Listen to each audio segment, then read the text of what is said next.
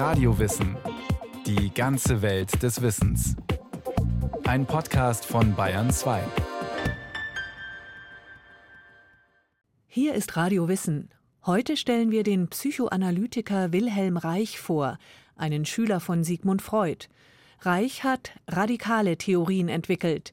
Er hat die sexuelle Befreiung der Massen gefordert. Von ihm stammt übrigens auch der Begriff der sexuellen Revolution.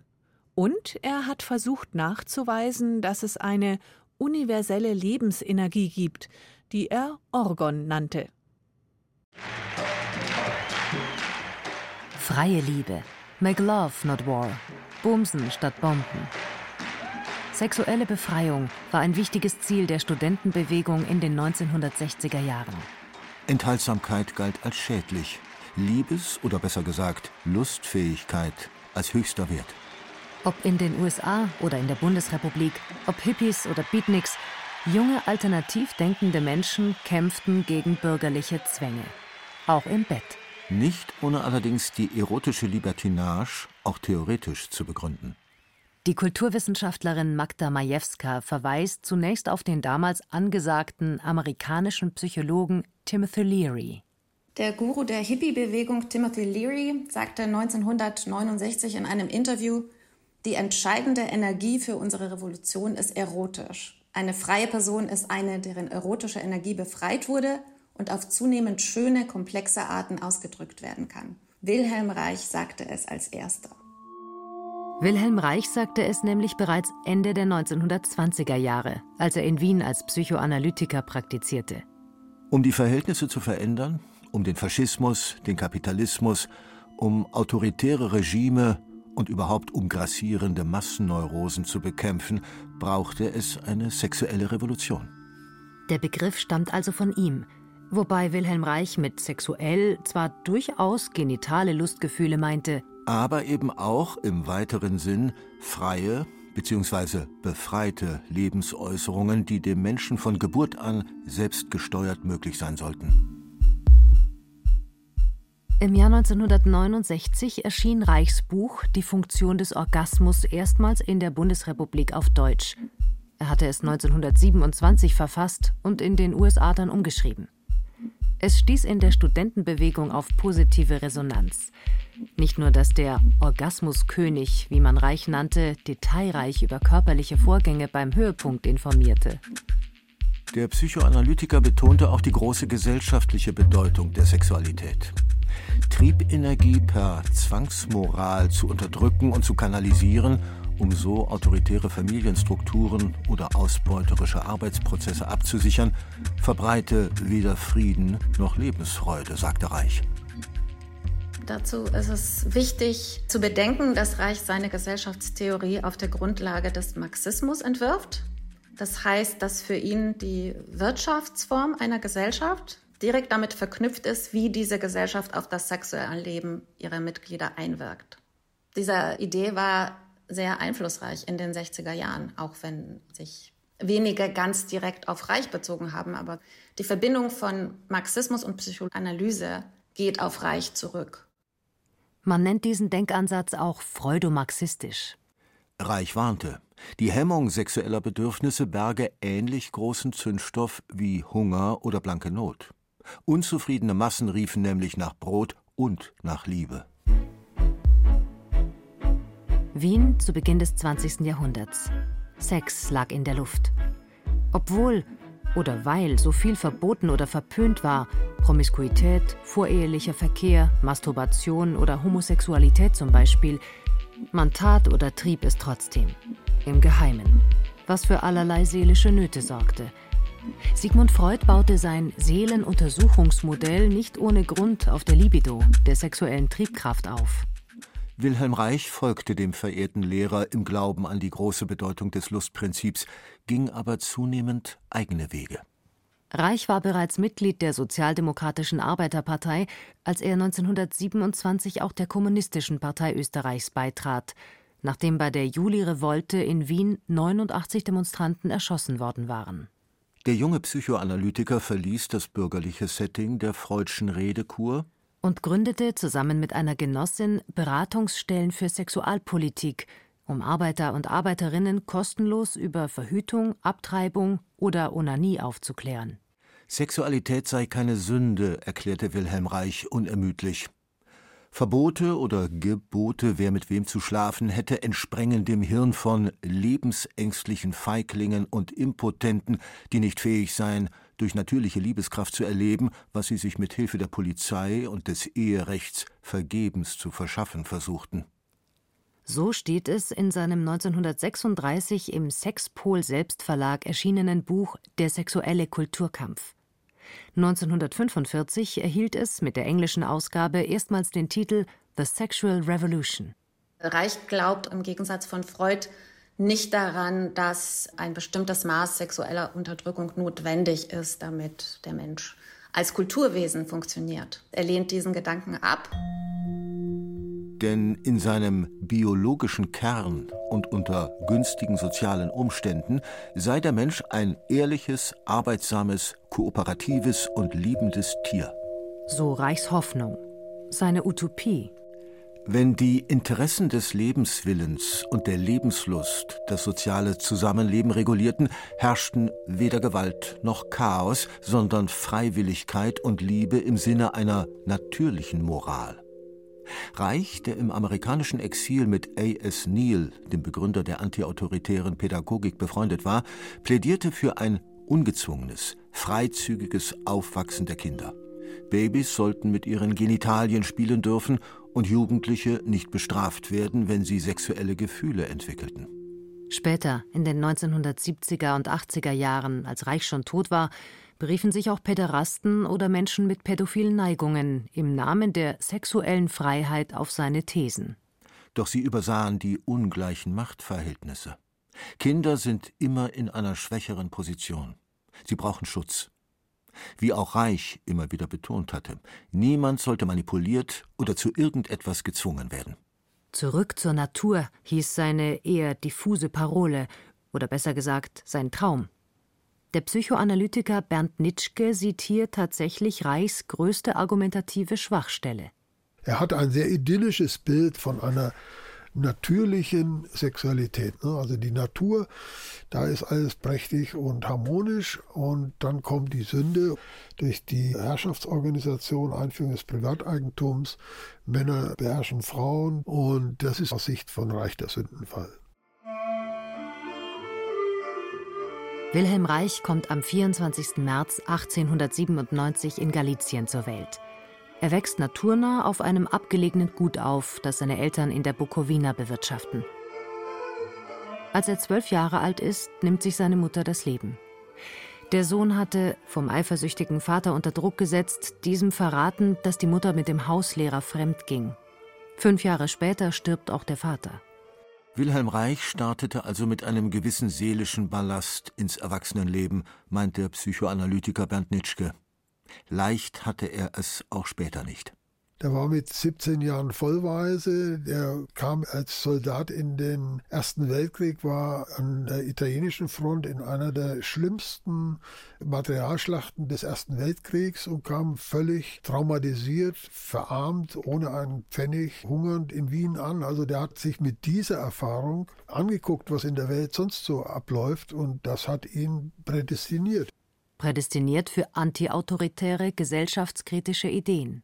Nie wieder Krieg war innerlich sicher eine seiner Parolen, nie wieder Unterwerfung unter einen Apparat wie dieses Militär.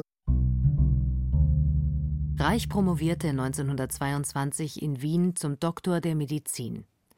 Mit dem Segen Freuds arbeitete und forschte er dann als Psychoanalytiker, obwohl er zwei Eigenanalysen abgebrochen hatte. Die Vielzahl neurotischer Störungen, die er bei den Arbeitern und Arbeiterinnen Wiens diagnostizieren musste, machte den jungen Arzt stutzig. Es konnte sich nicht nur um eine Häufung individueller Fälle handeln, da musste ein psychologisches Massenphänomen dahinter stecken, dachte er. Also letztlich eine soziologische Frage. Wilhelm Reich stellte nun seine einflussreichste Theorie auf, sagt die Kulturwissenschaftlerin Magda Majewska. Ihn interessierte das, was mit den Trieben passiert, wenn Gesellschaft auf sie einwirkt. Also Gesellschaft auf der Ebene der Familie erstmal, wo man bestimmte Formen der Befriedigung zulässt und andere verbietet. Und das schafft eine Art psychosomatischer Struktur, in der körperliche Reaktionen und psychische Konflikte eine Art Charakter entstehen. Und zwar entsteht laut Reich ein regelrechter Charakterpanzer, der natürliche Triebimpulse abblockt oder pervertiert. Um das jeweils wirksame neurotische Abwehrsystem aufzuschlüsseln, empfahl Reich eine Charakteranalyse. Sein gleichnamiges Buch erschien 1933 wiederum im Selbstverlag. Wilhelm Reichs Schriften fanden in der psychoanalytischen Fachwelt große Beachtung, zumal er Freud widersprach. So ging sein Lehrer seit den 1920er Jahren davon aus, dass in der menschlichen Seele jenseits des Lustprinzips ein weiterer, nämlich destruktiver Trieb herrsche, der sogenannte Todestrieb. Wilhelm Reich lehnte diese These glatt ab. Was Sigmund Freud ziemlich verärgerte. Für Reich lag der Gegenspieler eines, wie er annahm, universellen Lust- und Lebensprinzips, das er später Orgon nannte, nicht in der menschlichen Seele, sondern im System. Genauer in einer eher abstrakt gedachten Gesellschaft, die die biologische Vitalität des Menschen für unsoziale Zwecke missbrauchte. Seine Botschaft war auch für nicht studierte Menschen verständlich. Wenn es im Bett nicht klappte, lag es weniger an ihm oder ihr persönlich. Er hat gesagt, solange die Gesellschaft als Herrschaftsgesellschaft patriarchal, kapitalistisch organisiert ist, braucht sie Untertanen und deswegen muss sie die natürliche Sexualität unterdrücken, kanalisieren und im Sinne der Herrschaft organisieren, damit es dann diese willfährigen Untertanen gibt. Das war seine These und die hat dazu geführt, dass er sehr kritisch alles, was mit Autoritäten zu tun hat, thematisiert hat. Deshalb erkannte Wilhelm Reich auch so früh die Gefahr, die von der nationalsozialistischen Bewegung ausging. Schon Anfang der 30er Jahre warnte er, die faschistische Ideologie ziehe mit ihrem Führerkult Sadomasochisten heran. Menschen, die sich freiwillig in Abhängigkeit begäben und zur Gewalt verführen ließen. 1933 veröffentlichte er sein berühmtes Werk zur Massenpsychologie des Faschismus, ebenfalls im Selbstverlag. Es war die erste größere Schrift, die die psychosozialen Grundlagen rechtsautoritärer Regime und speziell der Hitlerei kritisch analysierte. Nach dem Motto wie aus Opfern Täter werden. Es ist ein Buch, das Reich, als er bereits auf der Flucht war, im Exil in Dänemark publiziert hat. Teilweise hat er versucht, Exemplare davon ins Dritte Reich, also ins damals Deutsche Reich zu schmuggeln. Es war gedacht als Aufklärung und insofern ist es ein historisches Dokument. Auch? Weil Wilhelm Reich damit einer der Stammväter, kann man sagen, der Erforschung der autoritären Persönlichkeit ist. 1930 war Wilhelm Reich mit seiner ersten Frau, der Ärztin und Psychoanalytikerin Annie Reich, geborene Pink, und den beiden Töchtern von Wien nach Berlin gezogen. Hier beteiligte sich der engagierte Kommunist an Straßenschlachten. Hier gründete er seinen Sexpol Verlag. Gegen seelenzersetzende Überschätzung des Trieblebens am 10. Mai 1933 werfen die Nationalsozialisten Wilhelm Reichs Bücher mit anderen Schriften der Schule Sigmund Freuds ins Feuer. Noch zu Zeiten der Studentenbewegung lagen die meisten seiner Werke in Deutschland nur als Raubdrucke vor. Reich floh nach Skandinavien, während seine Frau mit den Kindern nach Prag ging. Es war ein harter biografischer Schnitt. Im November 1933 wurde er aus allen kommunistischen Organisationen ausgeschlossen. 1934 auch aus der Psychoanalytischen Vereinigung. Wollte Wilhelm Reich zu viel? Irgendwann war er der kommunistischen Partei zu radikal im Sinne einer sexuellen Befreiung. Der psychoanalytischen Vereinigung war er zu kommunistisch und das führte zu Ausschluss aus beiden Organisationen. Kopenhagen, Malmö Oslo, so hießen die nächsten Lebensstationen. Reich lebte jetzt mit der Tänzerin und Kommunistin Elsa Lindenberg zusammen. Und er war enttäuscht. Enttäuscht von den Entwicklungen in der Sowjetunion, in der Stalin eine Diktatur errichtete, enttäuscht von der deutschen Arbeiterklasse, die sich zu großen Teilen Hitler andiente. Er nahm Abschied vom Glauben an eine linke Revolution, um umso deutlicher die Idee zu vertreten, dass man eben zunächst die Individuen ändern muss, auf einer sehr tiefgehenden, grundlegenden Ebene, nämlich in ihrer Triebstruktur dass man auch andere Subjekte oder andere Persönlichkeitsstrukturen ausbilden muss, damit überhaupt sich die Gesellschaft langfristig ändern kann. Wahlen, Debatten, Flugblätter oder gar ein Aufstand brachten offenkundig nichts. Der Psychoanalytiker Wilhelm Reich wandte sich dem menschlichen Körper zu und entwickelte die sogenannte Vegetotherapie. Er integrierte in die Charakter- oder Widerstandsanalysen seiner, wie er nun annahm, vegetativ gestörten Patienten auch deren physische Reaktionen. Wann gurgelte der Darm? Bei welcher Berührung flossen Tränen? Anders als Freud es gelehrt hatte, fasste Wilhelm Reich seine Patienten und Patientinnen nun auch vermehrt an, um die Panzerungen zu erspüren und mit Massagen oder Atemübungen aufzulösen. Er gilt deshalb heute als ein Begründer körperorientierter Psychotherapieverfahren. Seine Tochter Eva Reich sprach über die Bedeutung ihres Vaters in einem Interview, das sie am 4. April 1990 dem Süddeutschen Rundfunk in Stuttgart gab. Mein Vater Wilhelm Reich hat nämlich entdeckt, dass die Neurose im Körper verankert ist und dass gewisse Zeichen dieser Neurose erscheinen im körperlichen Bereich, zum Beispiel verhärtete Muskeln und eine verflachte oder eine gehemmte Atmung, die nicht ganz durchgeht. Er hat gelernt allmählich, wie man diese Blockaden, die im Körper auftauchen, befreien kann. Es war sein therapeutisches Ziel, den Fluss der Lebensenergie in Gang zu bringen, beziehungsweise, mit seinen Worten, die orgastische Potenz des Menschen zu entfalten.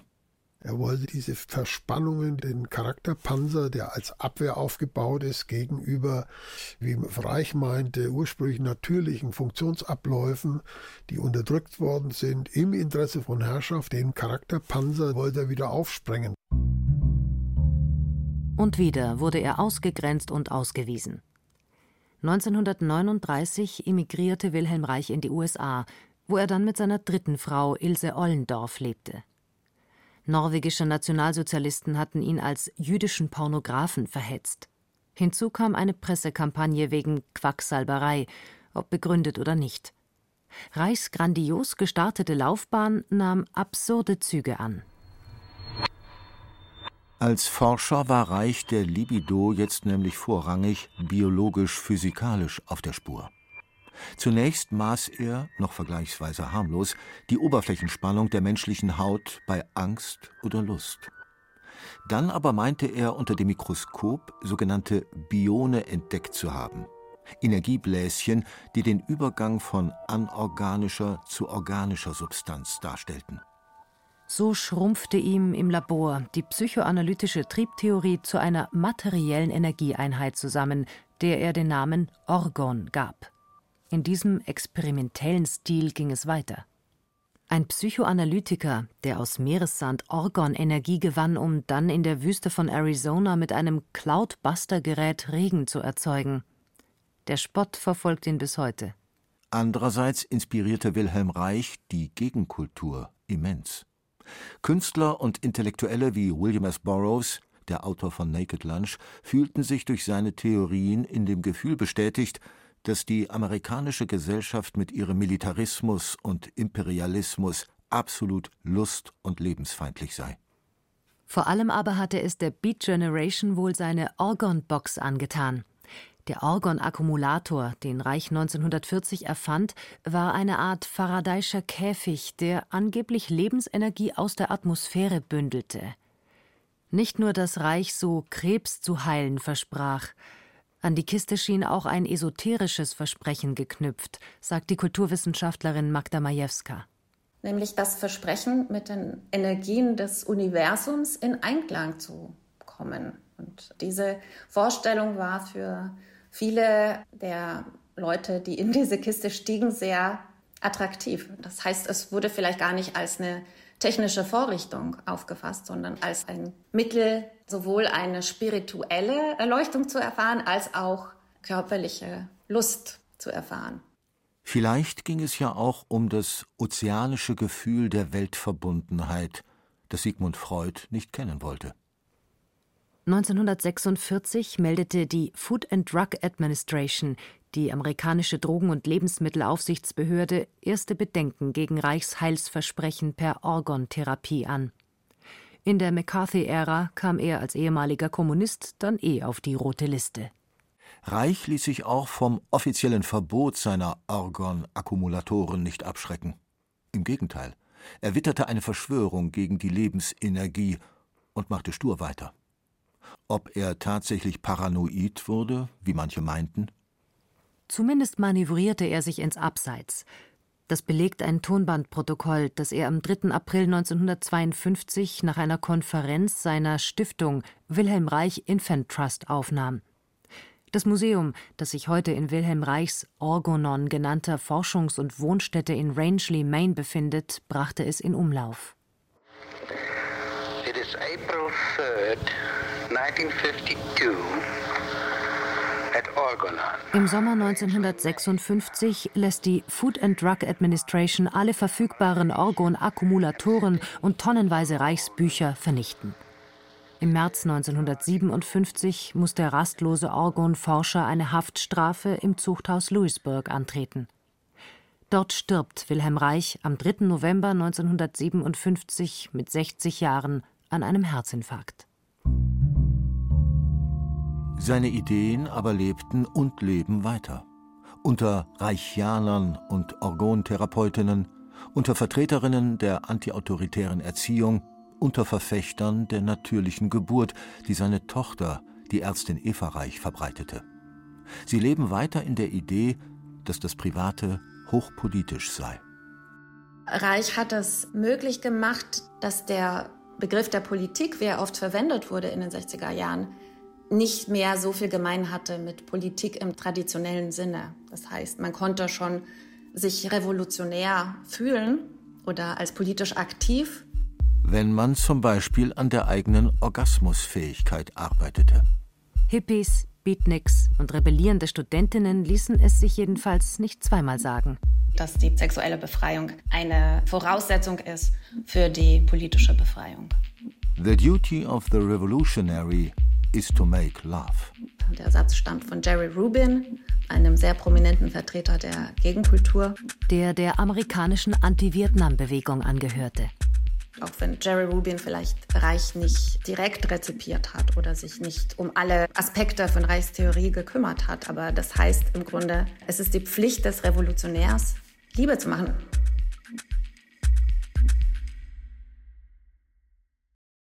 Sexuelle Befreiung als Bedingung für die politische Befreiung.